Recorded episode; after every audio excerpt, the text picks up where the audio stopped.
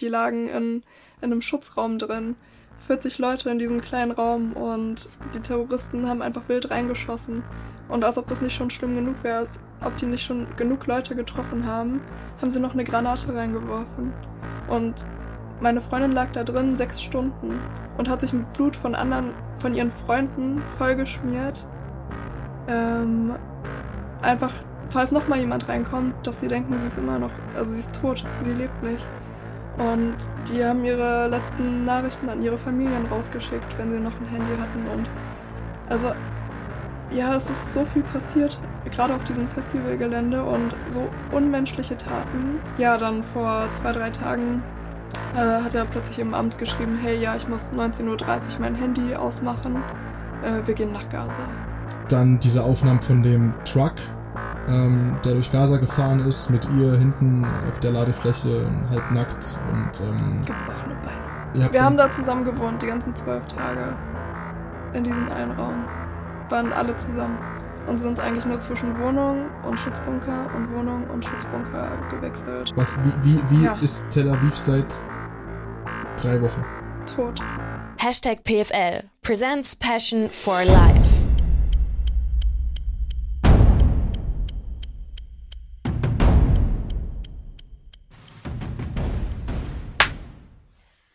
Und damit hallo und herzlich willkommen zu Hashtag PFL Presents Passion for Life in altbekannter Location. Schön, dass wir hier sein dürfen, wieder im Mitteldeutschen Multimedia Zentrum in Halle an der Saale. Ein bisschen anderes Setting heute. Liegt einfach daran, dass der Kollege, der Regisseur, umzieht und unser Sessel nicht da ist heute. Also mein Sessel. Deswegen heute mal mit Rollstuhl. Alles ein bisschen improvisiert heute, weil auch die Podcast-Folge relativ spontan entsteht. Und im Normalfall ist es so, das wisst ihr auch, kümmere ich mich nicht groß im Vorfeld bezüglich Vorbereitung, sondern vertraue darauf, dass eigentlich alles so flutscht und läuft, wie das funktioniert. Und das klappt auch meistens ganz gut. Wir haben uns aufgrund, das Thema habt ihr schon gesehen oder gehört äh, oder gelesen irgendwo, ähm, dazu entschlossen oder ich mich dazu entschlossen, erstmal einen kleinen Monolog vorzulesen, weil wir natürlich wissen, dass das Thema sehr auffühlend ist für viele gerade aktuell und ähm, wir natürlich nur zwei Stimmen hier abbilden, nämlich deine, die von Amy und meine. Und uns ist vollkommen klar, dass es niemals sein kann, dass ein Podcast von zwei Leuten irgendwie die komplette Bandbreite der aktuellen Thematik abdeckt. Deswegen Premiere, das erste Mal ähm, was vorgelesen, was fertig aufgeschrieben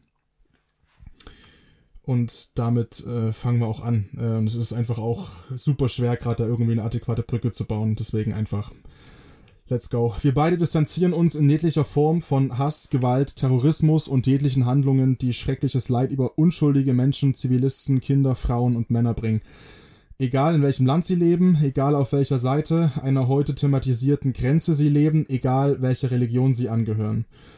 Wir beide stehen mit Namen und Gesicht dafür, dass jeder Mensch in Frieden leben können muss, ungeachtet von Religion, Hautfarbe, Sexualität oder Geschlecht, in Koexistenz mit all den anderen Menschen herum, ohne wiederum deren Grenzen zu verletzen oder zu missachten.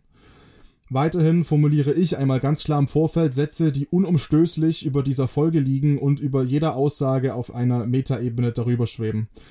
Wir sind beide in Gedanken bei den Menschen, die unglaubliches Leid erfahren haben, erleiden müssen und noch erleiden werden. Das betrifft auf der einen Seite Menschen aus Israel, die seit Wochen täglich um ihr Leben fürchten, sich nicht aus dem Haus trauen, Freunde und Familie verloren haben oder immer noch vermissen. Menschen, die jede Sekunde ihres Lebens damit rechnen müssen, sich bei Raketenalarm in Sicherheit bringen zu müssen. Menschen, die täglichen Fotos und Videos ausgesetzt sind, die sie ertragen müssen, ohne dass diese ertragbar wären. Das alles betrifft auch alle Palästinenser und Bewohner von Gaza am Gazastreifen, die von terroristischen, von der terroristischen Hamas als menschliches Schutzschild missbraucht werden, die Haus, Frau, Mann, Kind verlieren wegen einer menschenverachtenden Ideologie, die wehrlosen Menschen anderen Glaubens ihr Existenzrecht abspricht. Weder ich noch Amy hegen irgendeine Antipathie gegenüber Palästina, Palästinensern oder gar Muslimen und werden keinerlei pauschalisierende Kommentare, egal auf welcher Plattform, zulassen. Wir wissen, wie aufgeheizt die Stimmung auch in Deutschland ist und betonen noch einmal klar und deutlich. Das, was gerade passiert, ist kein Krieg von Israel gegen Palästina, kein Krieg von Israel gegen Gaza und kein Krieg von Juden gegen Muslimen. Es ist ein Krieg gegen die Hamas, die mit ihrem Angriff am 7. Oktober Leid und Schrecken über Israel brachte. Ja, wir wissen um die Vorwürfe auch gegen Israel und dass daran wahrscheinlich auch Wahrheiten dran sind von den Vorwürfen von Amnesty International gegen Israel, es gebe Grund zur Annahme, der Staat würde Apartheid ausüben und damit folgende Punkte erfüllen.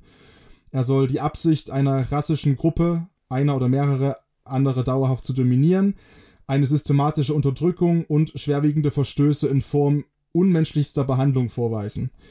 Dabei geht es nach gängiger Lehrmeinung nicht um Rasse oder Rassismus im engeren Sinn. Rassische Diskriminierung ist vielmehr im Licht der Konvention gegen Rassendiskriminierung zu verstehen, als Diskriminierung aufgrund von Rasse, Hautfarbe, Abstammung, nationaler oder ethnischer Identität bzw. Zuschreibung, schreibt das Deutsche Institut für internationale Politik und Sicherheit. Ja, wir wissen, dass wir nicht wissen, ob jede Quelle, jede Aussage, jeder Tweet mit beispielsweise WhatsApp-Nachrichten von Hamas-Kämpfern jeder Post vom israelischen Verteidigungsministerium echt ist oder auch deren Propaganda am Krieg. Wir wissen das. Der Terrorangriff und der Schuldige am 7. Oktober sind aber unbestritten und wir stellen uns damit auch auf die Seite von UN-Generalsekretär Antonio Guterres. Israel hat unbestritten das Recht in dieser schweren Stunde zur Selbstverteidigung, aber im Rahmen des Völkerrechts und damit verbietet sich jeder Akt gegen palästinensische Zivilisten in Gaza denen muss geholfen werden, diese müssen beschützt werden und uns ist bewusst, wie schwer, sind wir ehrlich, unmöglich das Ganze aktuell scheint, wo die Hamas doch teils in Krankenhäuser ihre Stützpunkte hat.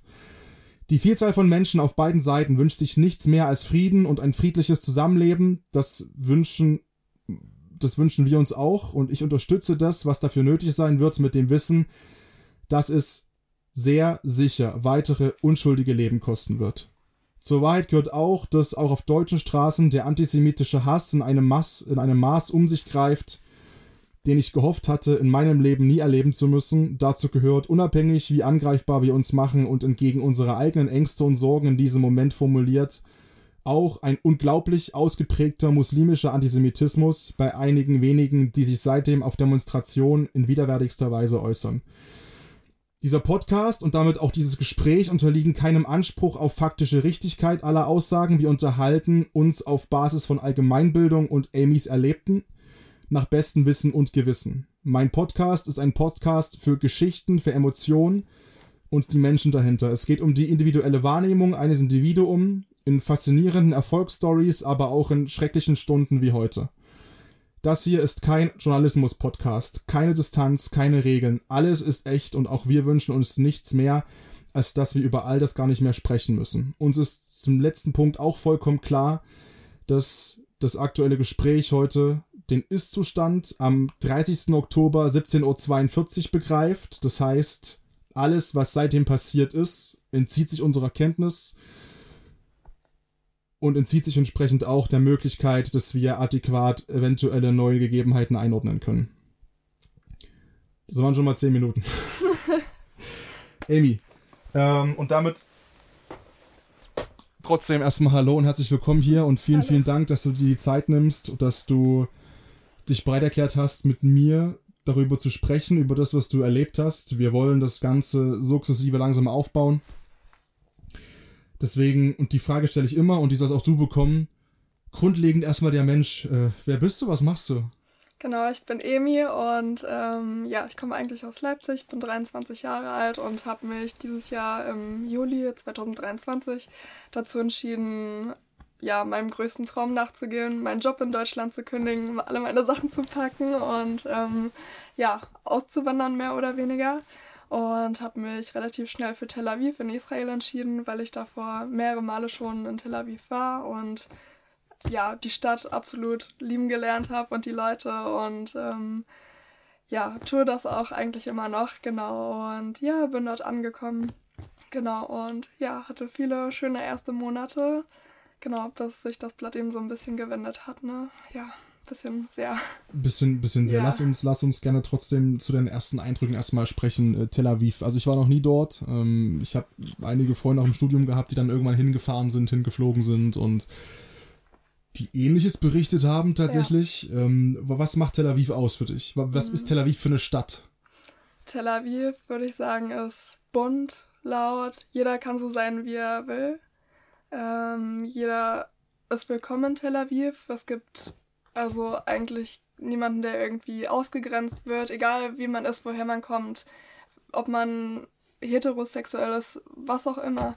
Es ist egal dort. Jeder ist nett zu jedem, wenn man das Gleiche halt erfährt, ja. sozusagen. Und ähm, ja, natürlich, genau, es liegt am Meer. Ähm, also man verbringt eigentlich so die meiste Zeit am Strand, man trifft Freunde, jeder Tag, also ist so spontan. Am Morgen weiß man noch nicht, wie der ganze Tag so läuft, was man halt vielleicht am Nachmittag macht. Man trifft Freunde zum Kaffee trinken. Ähm, ja, geht natürlich irgendwie auf Festivals, auf Partys. Ähm, ja, verbringt eigentlich jeden Tag irgendwie ganz anders. Also, also jeder Tag ist anders. Das ganz normale und, Leben ja. eigentlich in einer, in einer äh, Großstadt. Ja. Wie, wie, wie, groß ist Tel Aviv? Wie, wie kann man das? Ich habe keine ähm, Ahnung. Ich habe auch nicht geschaut vorher. also, ich glaube, es hat äh, 400.000 Einwohner. Also es ist, also es ist tatsächlich, also als ich die ersten Male in Tel Aviv war, also bevor ich hingezogen bin, war ich sechsmal dort. Und ja. Also ich habe bei dir irgendwann aufgehört zu zählen, ja. aber ich meine, ich, wir folgen uns das ja schon. Also, ja. Ähm, das wieder wegfliegen war schwer, was meinst du? Oder ja, auch, aber ähm, zum Beispiel, also die ersten Male fand ich es unglaublich überwältigend. Also manchmal bin ich bei meinen Freunden im Auto gewesen und die haben gesagt, ja, guck, hier waren wir vor fünf Tagen, äh, also erkennst du den Ort hier? Und ich war immer so, keine Ahnung, wo wir sind, aber und dann praktisch aber jetzt, als ich hingezogen bin im Juli, ähm, wurde die Stadt kleiner und kleiner. Also man trifft jeden Tag plötzlich seine Freunde auf der Straße, ohne dass man sich irgendwie abgesprochen hat. Also es wird immer kleiner. Irgendwie ist es eigentlich wie so ein Dorf. Ähm, ja, also ich würde so sagen, von einem zum anderen Ende, vom Süden zum Norden von Tel Aviv, ähm, ja, das erreicht man so fußläufig in einer, einer und einer Viertelstunde. Ja. Echt jetzt? Also es ja? ist nicht so. Also sehr, sehr. Also viele Leute schon, aber also man kann schon an der Strandpromenade ziemlich schnell das Es, es reicht relativ weit ins Landesinnere, glaube ich, ne? Oder ja, kann das sein? Also genau, es relativ ja. Und es gibt halt viele kleine Städte, also Teile, die halt so drumherum sind, so kleine Städte. Ja genau, die halt eigentlich noch damit gehör dazu gehören, aber ähm, ja. Eigentlich 400, ist es ein kleines Dorf. 400.000, das heißt Nürnberg plus Studenten. Nürnberg plus, keine Ahnung, ich glaube, Nürnberg hat 330.000 oder so. Ja. Und du bist ja aber schon du warst in Mexiko viel und da auch regelmäßig, weil du da auch Leute kennengelernt hast. Du bist ja auch ein, ein ultra weltoffener Mensch, dass man auch einfach dann ja. sein muss, dass man überhaupt sich vorstellen kann, dann mal wegzuziehen und die ganze Welt zu bereisen. Das weiß ich, das war bei dir ja schon immer so, irgendwie auch im Kopf. Ähm, aber was unterscheidet denn Tel Aviv von den anderen Orten? Also ich muss sagen, ich, wenn ich so an deine Stories denke, teilweise bei Instagram, dann war das oft so, wo ich hängen geblieben bin, war weißer Sandstrand in Mexiko irgendwo meistens. wo ich sage, Mensch, also wenn ich die Wahl habe zwischen Tel Aviv und da, dann aktuell ja. würde ich sagen, no. Ich glaube einfach, weil Tel Aviv so vieles vereint. Also es ist eben nicht nur Strand, sondern es ist natürlich auch eine Großstadt. Es gibt Wolkenkratzer, es gibt also alles ist super modern auf eine Art und Weise, aber auf der anderen Seite ist es eben auch dieses Strandleben und man hat den Markt und so viele Menschen aus so unterschiedlichen Ländern sind halt so an einem Ort vereint. Also jeden Tag lernt man so viele Menschen kennen, die aus unterschiedlichen Ländern kommen, unterschiedliche Religionen angehören. Und das ist meiner Meinung nach das, was Israel, also Tel Aviv vor allem, ja. so besonders macht. Was ich da immer einwerfe, ist die diesen Vergleich, wenn ich das höre, wenn Leute davon, oder vor allem von Hauptstädten erzählen, diese Richtung, ähm, gute Bekannte von mir aus London, äh, Stefan, der sagt auch immer, der wohnt in London seit vielen Jahren, sagt auch immer, ja, London, London ist nicht England. So, ne? mhm. ne? Weil ich war bisher jetzt nur in Manchester, in Großbritannien und in London und muss auch sagen, dass ich schon auch einen Unterschied gemerkt habe zwischen London und Manchester und er sagt eben, ja, London ist nicht, London ist nicht England, so, ne? Weil da sind nur Touristen oder ja. ganz viel Zugezogene, da gibt es eine spanische Community, eine deutsche Community, da gibt es die und da sind auch alle willkommen und alle können sein, wie sie wollen. In Soho sowieso keine Regeln. Wie ist es in Israel? Also, ist, wenn du sagst, alles weltoffen und, und auf der einen Seite, aber warst du auch mal äh, in, in, in Jerusalem zum Beispiel oder warst du auch mal im, im, im, im Land Israel, auf, auf, auf dem Dorf irgendwo oder in kleineren Städten? Wie ist es da? Ähm, auf jeden Fall. Also ich war zweimal in Jerusalem, also jeweils immer nur einen Tag und bin zur Klagemauer gegangen, ähm, genau, hab mir die Stadt angeguckt. Und ich muss tatsächlich schon sagen, dass sich das ganze Bild schon drastisch ändert äh, wenn man schon alleine in den Bus einsteigt. Ähm, also ich weiß zum Beispiel damals, ähm, ich habe relativ, da war ich praktisch in einer meiner ersten Reisen nach Tel Aviv und ähm, bin praktisch schon in den Bus eingestiegen und war relativ am Rand von Tel Aviv eben. Äh, da ist ein kleines Städtchen, das heißt Bnei Brak.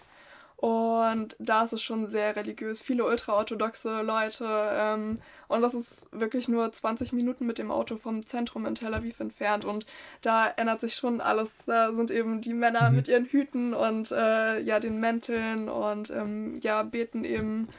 Man sieht halt Frauen, die eben, also auch die, wie sagt man, die, also die binden sich ja so ein bisschen die Haare hoch mit einem Tuch. Und ähm, ja, also praktisch das ganze Bild ändert sich einfach so ein bisschen. Also man hat dann plötzlich so das Gefühl, so, ach ja, es gibt ja auch noch eine andere Seite. Fährt dann nach Jerusalem und da ist dann natürlich alles so ein bisschen drastischer, aber man muss trotzdem sagen, also ich glaube, jeder, der zum Beispiel von Tel Aviv kommt oder auch aus dem Ausland, passt sich natürlich automatisch an. Also ich habe dann eben auch meine Kleidung passend mhm. gewählt und das sollte aber selbstverständlich sein eigentlich, ja.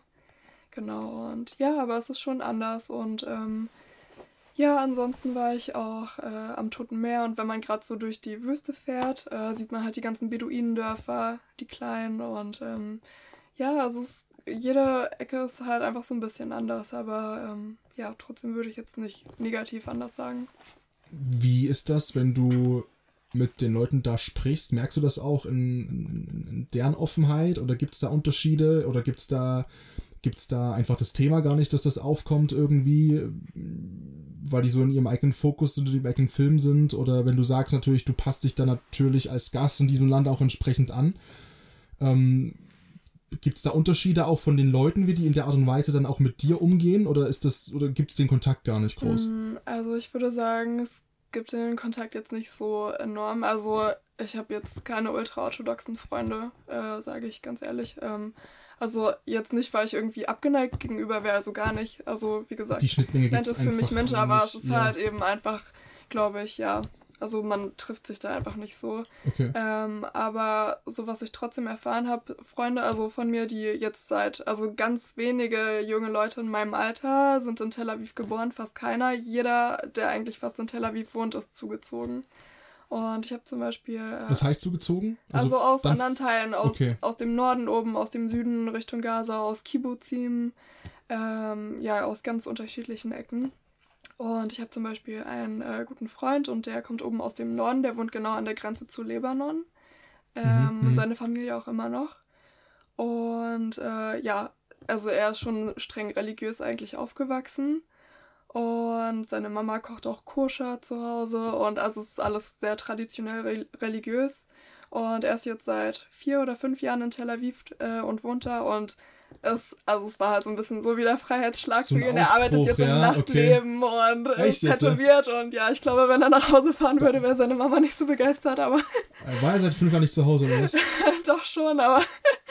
Ähm, Auch zugehangen. Ja, so. Ja. Auf jeden Fall. Nein, aber ähm, ich glaube trotzdem, wenn ich seine Eltern besuchen würde, angenommen, die wären jetzt trotzdem nicht abgeneigt und würden sagen, eine Deutsche oder so, sondern also es ist immer relativ respektvoll, ja. Wie ist das für dich? Weil das natürlich auch ein spannender Punkt ist. Und wir haben auch im Auto auf der Herfahrt drüber gesprochen, über dieses Thema, wie die Eigenwahrnehmung ist als Deutscher dass man einerseits immer noch dieses Gefühl hat von, man müsste sehr viel proaktiv helfen, das geht zumindest mir so. Oder dieses Schuldgefühl, wenn man als Deutscher einen, zum Beispiel auch ein Konzentrationslager besucht. Ich war in einigen, das eindrücklichste mit Abstand war Auschwitz, wo ich in der 11. Klasse war. Der vielleicht prägendste Trip in meinem Leben, obwohl es mit der Schulklasse war und es war kein Urlaub, im kompletten Gegenteil natürlich, war eine Bildungsreise nach Krakau fünf Tage mit Zeitzeugen gesprochen und, und ähm, einen Trip, den ich nicht missen möchte und den ich auch nie vergessen werde. Und man, man fühlt sich einfach unglaublich schlecht. Und ich war, als ich dort war, wie alt war ich? 15? Ich glaube 15 oder so, 15, 16. Ein Jahr vom Abi, äh, mit 17 Abi gemacht. Ähm, und man merkt, wie einen das kaputt macht und wie einen das prägt und wie einem das wirklich beschäftigt, dort zu sein. Und dann weiß man aber auch, wie alt man ist und dass man überhaupt keinerlei Verantwortung trägt. Und dann gibt es natürlich aber viele Stimmen auf der ganzen Welt. Ich habe vorhin mit einem US-Diplomaten wieder ein Interview gesehen, der meinte, also oder Kritik geäußert hat an Deutschland. Der meinte, da rennen 80 Millionen Menschen rum, die sagen alle immer nie wieder, nie wieder, nie wieder. Und ich, ich kann es nicht mehr hören, er könne es nicht mehr hören, weil keiner macht proaktiv etwas für dieses Nie wieder. Zumindest das seiner Meinung nach ist der Gedanke, den die Weltgemeinschaft hat über Deutschland. Wie, wie ist denn das für dich als Deutsche in Israel? Mhm. Hast du das Gefühl, dass das Thema über einer Konversation schwebt? Ähm, also praktisch meinst du, äh, also praktisch auf die Geschichte basierend? Ja. ja. Erstmal historisch. Ähm, genau, auf jeden Fall.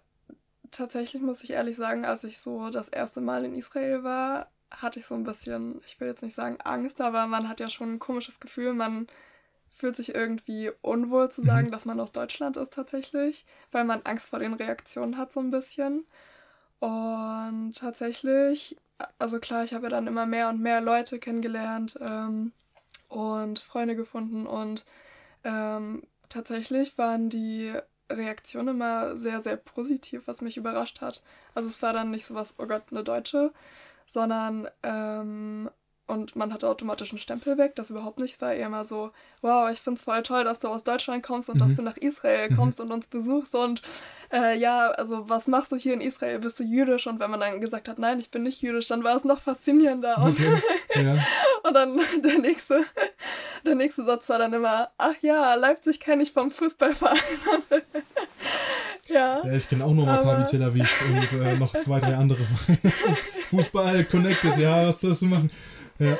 Und dann, dann, ja, der nächste Standardsatz ist dann immer so ein bisschen, oh, du wohnst so nah an Berlin dran, warum zieht man denn nach Israel, wenn man Berlin vor der Nase hat, so ungefähr? Und ja, so, Berlin, man will na. halt immer so das, was man nicht hat, ne? Ja, auf jeden Fall. Nee, aber tatsächlich, also ich habe. Berlin hat keine Küste. Ja, in der Tat. Das, damals. das ist Corpus Delicti. ja, und ähm, nee, aber da waren tatsächlich meine Erfahrungen immer durchweg ja. positiv. Und ähm, klar, die Geschichte gibt's und ähm, die beschäftigt Israelis auch sehr. Also viele Freunde haben berichtet, die waren mit Schulexkursionen in Auschwitz zum Beispiel, haben sich die Konzentrationslager angeschaut.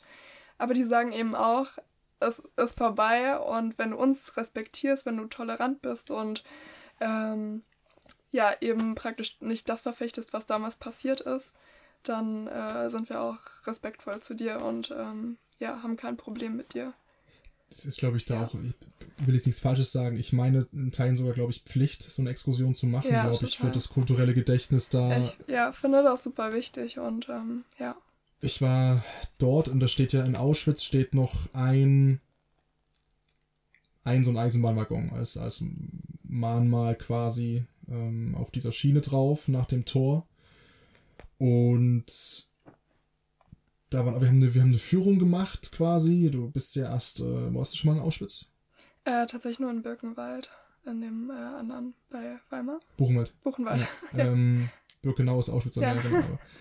Im Prinzip, du hast, du hast ja nicht, also das berühmte mit diesem Tor, ähm, ne, mit diesem Einfahrtstor, wo die Eisenbahn durchfuhr, ist quasi äh, Auschwitz äh, 2, glaube ich, äh, mit Auschwitz-Birkenau.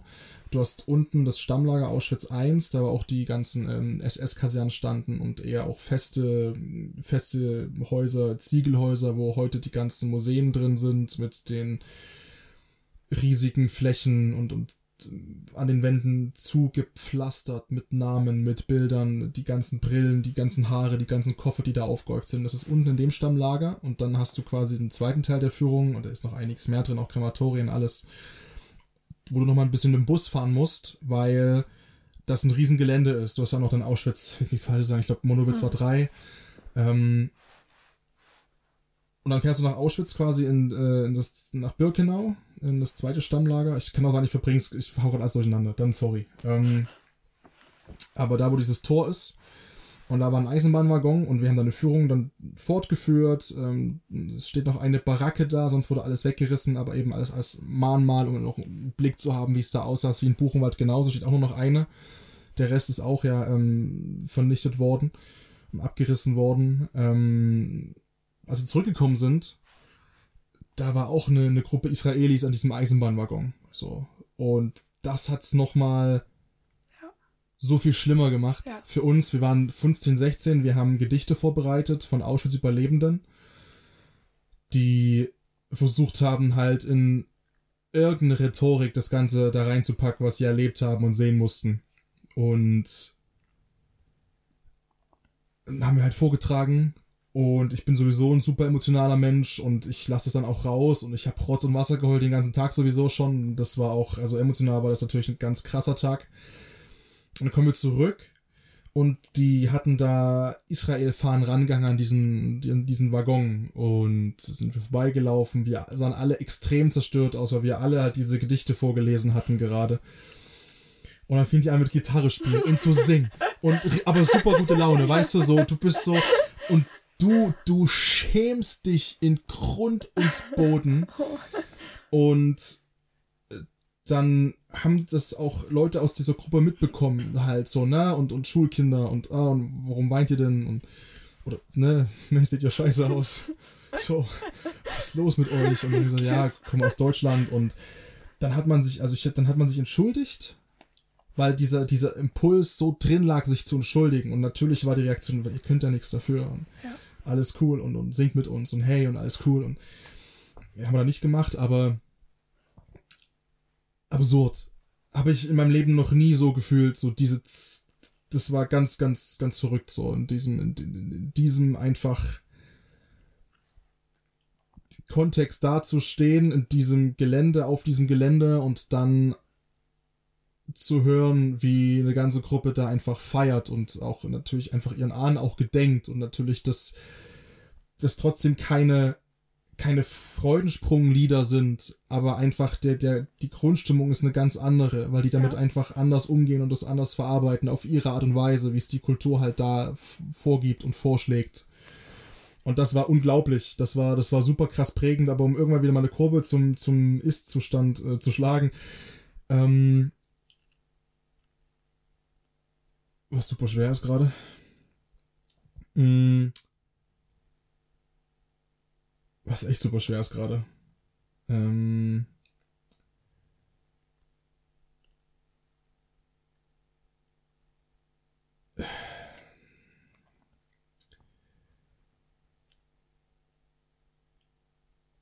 Es ist, es ist total krass, wie trotzdem noch dieses Gefühl aufkommt in einem eben von, von, von Schuld. Und du hast es beim ersten Mal besprochen ne, Ja. und angemerkt, wenn du das erste Mal dort warst und das erste Mal dort bist. Aber nichtsdestotrotz hast du dann die Entscheidung getroffen von, hey, ich bleib hier oder ich will hierher. Ähm, Und dann, wie schnell ging das dann? Also, Mm, Also praktisch, ich würde sagen, also ich habe so das Ganze angefangen zu planen im Ende April, Mai. Und ja, dann waren natürlich viele Dokumente, die man organisieren musste. Also ich habe zum Beispiel eben ein Working Holiday Visum, äh, was man tatsächlich, auch aufgrund der Geschichte vor allem, als Deutscher sehr einfach kriegt. Weil Israel und Deutschland haben da deswegen ähm, natürlich ja eine Freundschaft, kann man sagen, oder besondere Bündnisse. Und ähm, es ist auch Israelis- gewollt, dass man quasi sehr viele Deutsche nach Fall. Israel bekommt. Genau, ja. äh, Israelis können nach Deutschland gehen für Ja. ein Jahr, können das Visum genauso für Deutschland beantragen und Deutsche können das für Israel beantragen. Es gibt noch ein paar wenige andere Länder, die das auch mit inbegreift. Ähm, genau, aber ja, auf jeden Fall, genau, braucht man dann eben so ein paar Dokumente und äh, ja, manches hatte eben eine sehr lange Wartezeit, bis ich das zu Hause im Briefkasten hatte und ja, dann ging eigentlich alles so, als ich die letzten Dokumente äh, fertig zusammen hatte, ging eigentlich so alles über Nacht. Ich habe mir einen Termin gebucht äh, im israelischen Konsulat in Berlin und äh, ja, dann hat das Ganze so zehn Tage gedauert.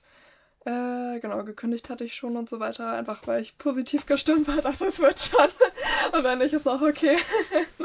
Gut, und man muss dazu sagen, du Aber- hast natürlich normal gearbeitet ja schon in Ja. dem Land, logischerweise. Du warst ja schon, mh, klar, hast eine Lebensgrundlage jeden gehabt. Also, Und ähm, ja, dann genau, meine Dokumente waren dann relativ schnell durch. Ich habe das Visum schnell gehabt, äh, konnte das nach einer Woche abholen und dann die letzten Züge waren eben die ganzen Dokumente für meinen Hund, weil ich ja mit Annie geflogen bin.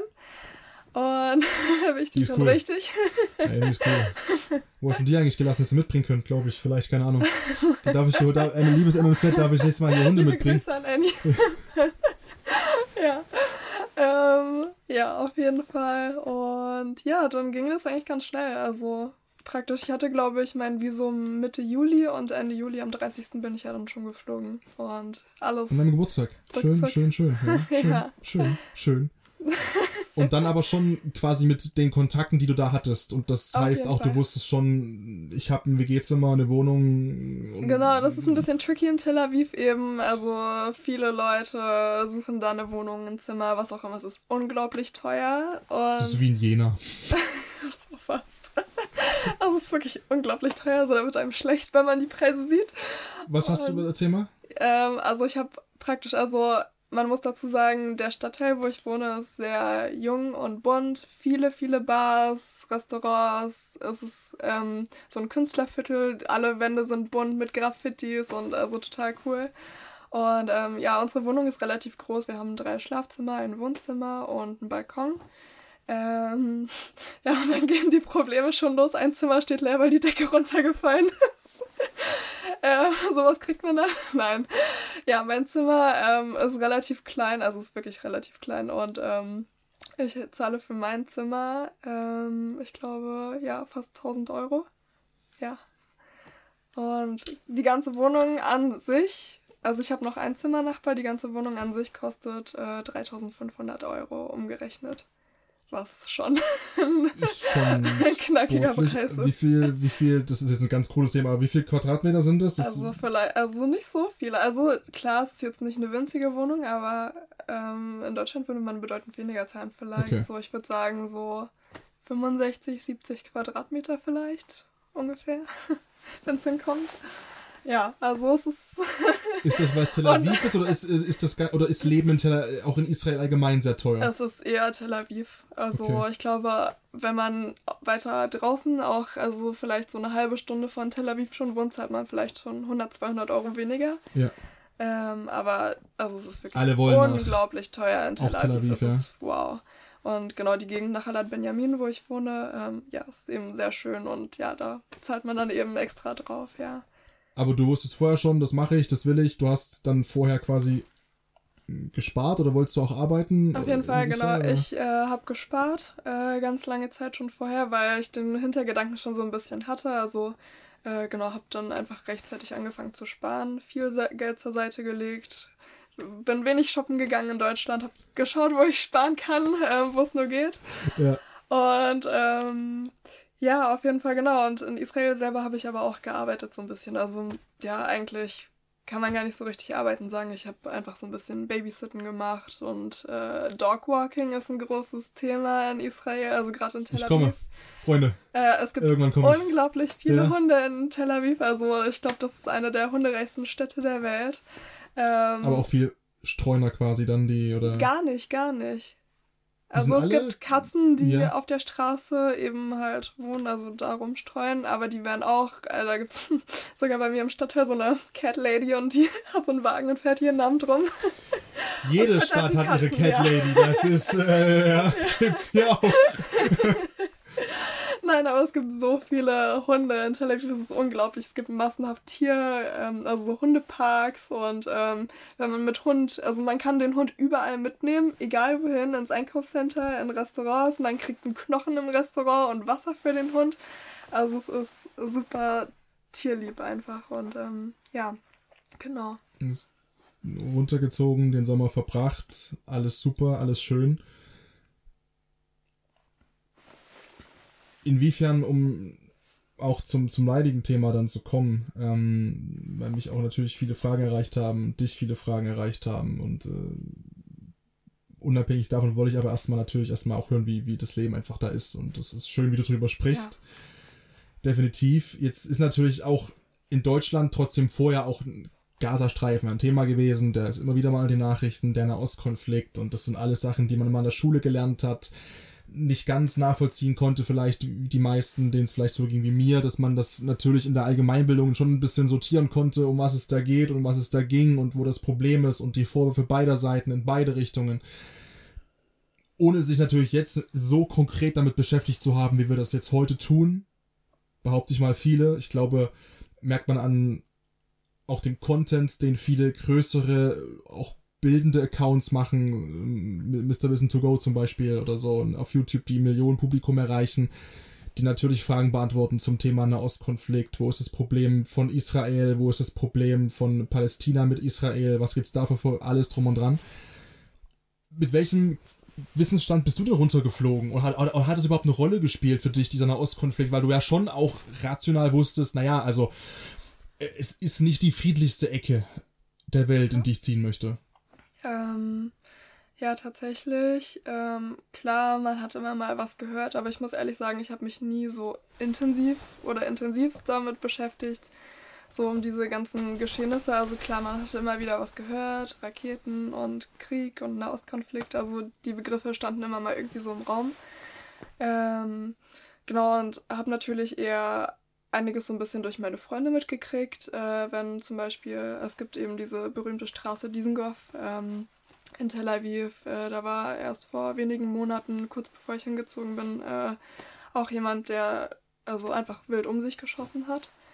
Und ja, sowas hat man dann natürlich immer gehört, aber man dachte, ja, okay, ich hoffe einfach, es geht alles gut. Man ist mit dieser grunddeutschen Naivität hin, ja, wird schon ungefähr, mal nichts passieren ja. jetzt, weil ich bin ja in einer kompletten ja.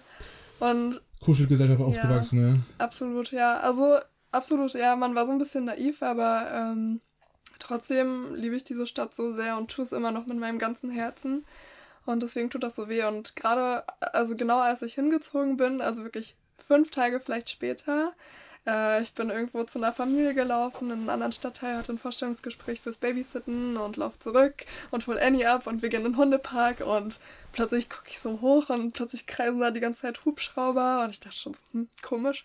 Und dann plötzlich, also ich mache so mein Handy an, äh, ich hatte das ausgehabt und mache mein Handy an und plötzlich eine Nachricht nach der anderen, einen Anruf nach dem anderen. Und dann bin ich an den ersten Anruf rangegangen. Meine Freundin hat angerufen und hat gesagt, ja, geht's dir gut? Und dann dachte ich so, hä, warum soll es mir nicht gut gehen? Und habe noch so ins Telefon gelacht, so, hä, was soll denn sein? Und ja, dann hat sie mir gesagt, ja, gerade vor einer halben Stunde war zwei Blöcke von deiner Wohnung eine Schießerei. Und ähm, ja, auf jeden Fall, da saß ich im Hundepark und dachte, scheiße, so, also so schnell kann es gehen. Und klar, da hatte man schon irgendwie so ein mulmiges Gefühl. Aber ähm, ja, man denkt sich dann trotzdem, also die Tage, die, also die Täter werden relativ schnell erschossen in 99% der Fälle in Israel tatsächlich. Also, weil einfach das Militär, Polizei, Security ist immer präsent. Meistens. Sehr, sehr präsent. Ja, ja, sehr, sehr präsent. Und ähm, ja, klar, man hat so ein mulmiges Gefühl, man ist, also geht mit einem komischen Bauchgefühl raus und denkt sich, vielleicht gibt es noch mehr hier irgendwo, mhm. Ähm, die vielleicht die gleichen Absichten jetzt haben. Aber ähm, ja, viele haben mir dann Angst genommen und haben gesagt, ja, eigentlich die Zeit nach sowas ist immer die sicherste Zeit, eben weil dann halt wirklich noch mehr Polizei präsent ist.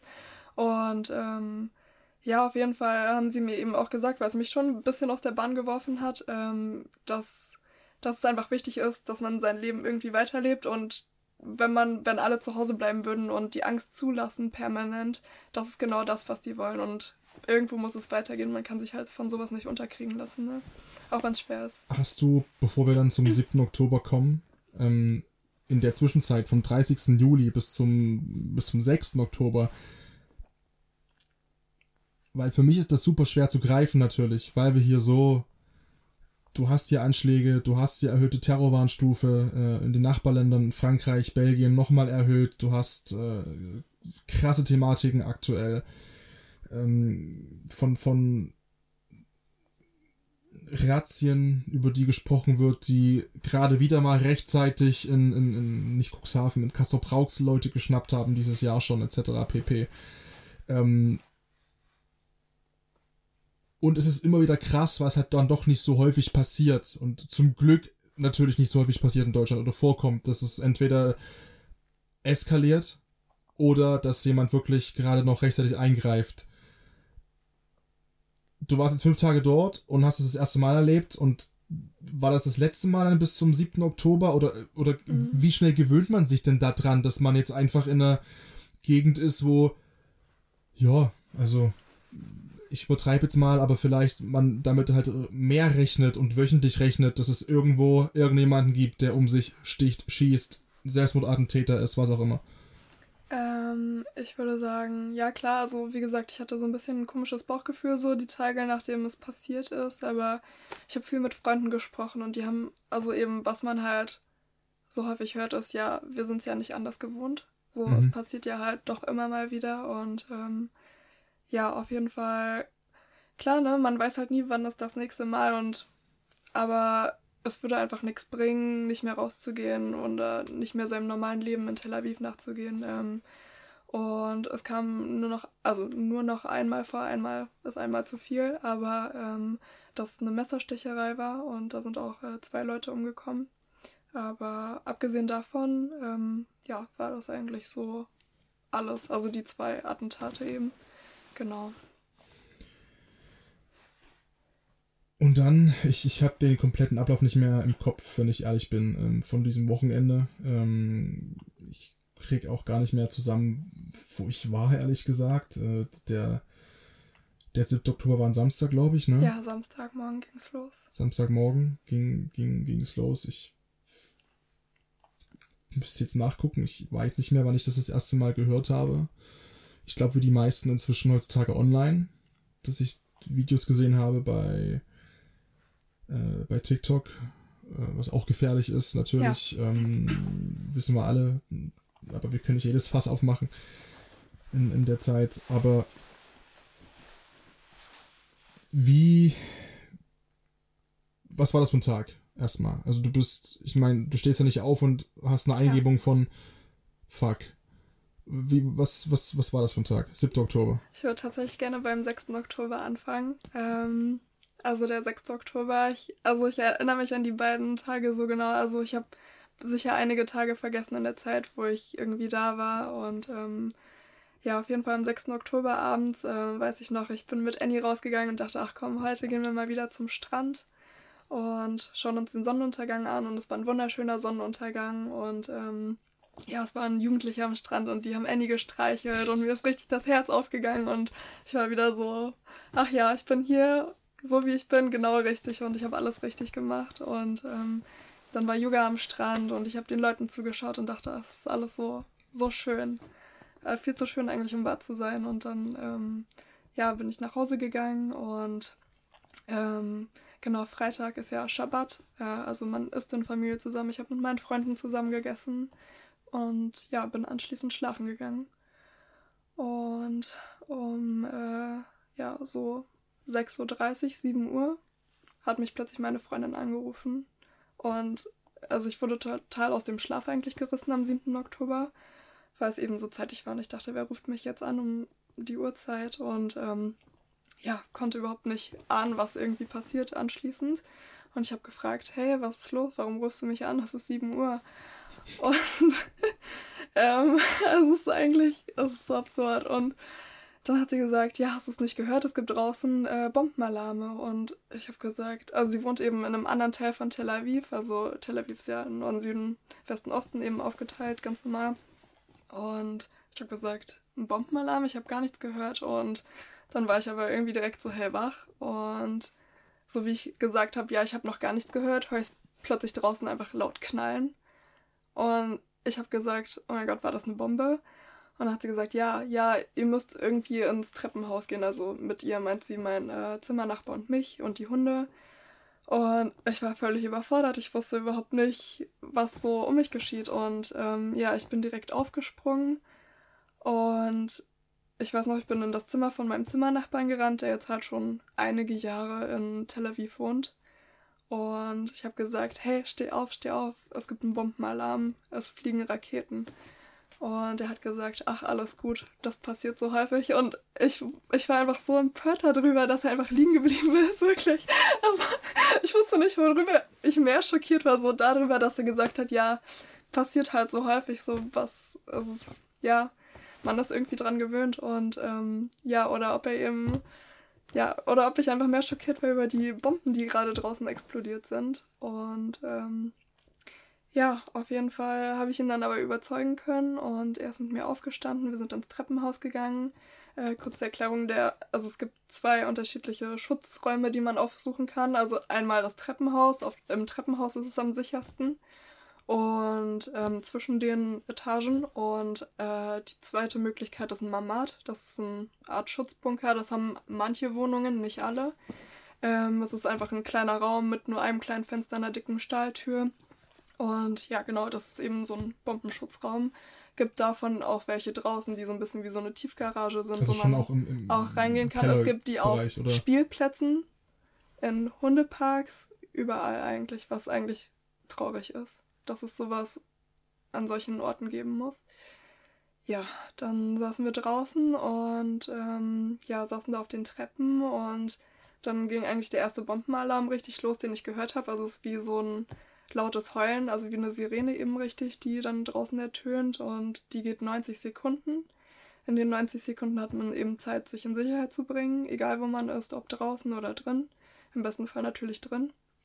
Und ähm, ja, auf jeden Fall, dann wird es still nach den 90 Sekunden und man wartet eigentlich auf den Knall und dann knallt es. Aber so laut und also ich habe es dann das erste Mal so richtig bewusst wahrgenommen nach dem Alarm und ich habe so angefangen zu weinen. Das war, also ich hatte richtig, richtig Angst und es war einfach so eine Situation, in der ich noch nie war. So, ich bin halt im wohl, also behüteten Deutschland eben aufgewachsen und sich dann in so einer Situation vorzufinden. An was hast du gedacht in dem Moment? Mm, Also mein Zimmernachbar hat mir tatsächlich äh, versucht, die Angst zu nehmen. Der hat noch, äh, wir haben eben noch nicht die Nachrichten so wirklich gelesen oder wir wussten eben eigentlich noch nicht, was Oh, gerade los Zeit ist. gehabt dafür Wir hatten noch gar nicht die Zeit Ja. gehabt. Also wir sind ja beide aus dem Bett ins Treppenhaus so ungefähr mit den Hunden. Und ähm, ja, auf jeden Fall, ich hatte einfach nur, also so ein komisches Gefühl. Und mein Zimmernachbar hat die ganze Zeit gesagt, ja, alles gut, das hört bestimmt irgendwie nachher oder morgen wieder auf. Und wer weiß, es passiert eben einfach immer mal wieder. Und dann dachte ich so, ja, okay, dann war es vorbei. Wir haben noch ein paar Minuten gewartet und sind wieder reingegangen und dann haben wir unsere Handys aufgemacht. Und dann ging es eigentlich los. Dann die ersten Nachrichten waren eben die, dass Terroristen halt ähm, Israel, also ja, dass sie den Zaun da gesprengt haben, dass die über den Zaun geflogen sind, über die Grenze, ähm, dass die die ganzen Armee Grenze Gaza, Israel. Genau, jetzt, ja. Dass sie die Armeeposten gesprengt haben ähm, und ja, praktisch ins Land reingekommen sind. Äh, die nächsten Bilder waren ein weißer Truck mit mehreren Terroristen hinten drauf, die wahllos um sich geschossen haben, wie die in Kibbutze, äh, Kibbutze sind kleine Dörfer, sind kleine Gemeinden, die so ein bisschen abgegrenzt sind, aber total schön für Kinder da aufzuwachsen eigentlich.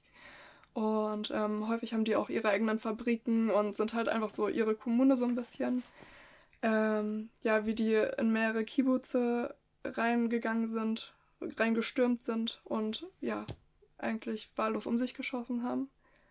Und ja, dann weiß ich noch, dann ging es weiter mit den Bildern vom Festival, vom Nova Festival. Ähm, ja, und vom Festival, ähm, ja, weiß ich gar nicht, wo ich anfangen soll. Es gibt also viel zu viele schlimme Bilder und Erzählungen auch meiner Freunde. Ich habe auch Freunde, die dort waren, ähm, ja, wo sich eigentlich alles an einem zusammengezogen hat. Und ab da ging es uns Hundeelend. Also wir hatten so Angst. Wir hatten Angst, mit den Hunden rauszugehen. Wir wussten nicht, was wir machen. Wir hatten keinen Schutzbunker. Also klar, das Treppenhaus ist schon vergleichsweise sicher. Ähm, anstatt wenn man jetzt irgendwo draußen wäre. Aber trotzdem, irgendwie sind dann schon so ein bisschen die Gefühle so durchgegangen. Und also ich saß wirklich da. Ich habe Rotz und Wasser geheult und ich wusste nicht, was ich machen soll. Habt ihr dann versucht, ähm, erstmal, also sicherlich dann Kontakt aufzunehmen zu den Leuten, die euch nahestehen, die, wo ihr wusstet, die sind zum Beispiel auf dem Nova äh, Festival. Wir heute, ich habe gerade die Meldung gelesen, wir haben drüber gesprochen, ähm, eine Deutsche auch, die dort war, ja, mit der, Deutsche, genau. genau, äh, die so ein bisschen auch stellvertretend stand und steht für, mit ihrem Gesicht für das große Leid, was da auch viele erlebt haben, zumindest halt in Deutschland, weil das halt eine der, ich glaube, die Zahl ist einstellig, äh, von dem man ausgeht, also die Anzahl an deutschstämmigen Todesopfern ähm, stand jetzt ähm, aufgrund des Hamas-Terrors seit dem 7. Oktober ähm, Shani Luke, die in der Presse aufgetaucht ist, noch und nöcher, erst wegen mit diesem einen Tanzvideo, noch ein paar Stunden davor, was sie gepostet Ja. hatte. Dann diese Aufnahmen von dem Truck, ähm, der durch Gaza gefahren ist, mit ihr hinten auf der Ladefläche und halb nackt und ähm, Gebrochene Beine. gebrochene Beine. Zumindest inzwischen davon auszugehen, dass sie das nicht mehr mit ertragen musste, weil sie da zu dem Zeitpunkt schon verstorben war. Das ist zumindest das, was heute, Stand 30. Oktober, äh, in der Presse steht. Ähm, war auch eine, eine, eine Freundin von euch, ähm, von dir. Ähm, wie, wie war das dann? Also, wenn der erste, egal wie schlimm ja Sachen sind, es gibt dann immer diese erste Welle, die einen überrollt. Und wenn dann dieser Schockzustand zu Ende ist, wie sind dann, was macht man dann? Ruft man dann zu Hause an bei seinen Eltern? Weil natürlich auch dann hier die Meldung sehr schnell kam in Deutschland. Wie gesagt, ich weiß nicht mehr, wo ich am Ich war in der Heimat, dann habe ich, war beim Volleyball abends, genau.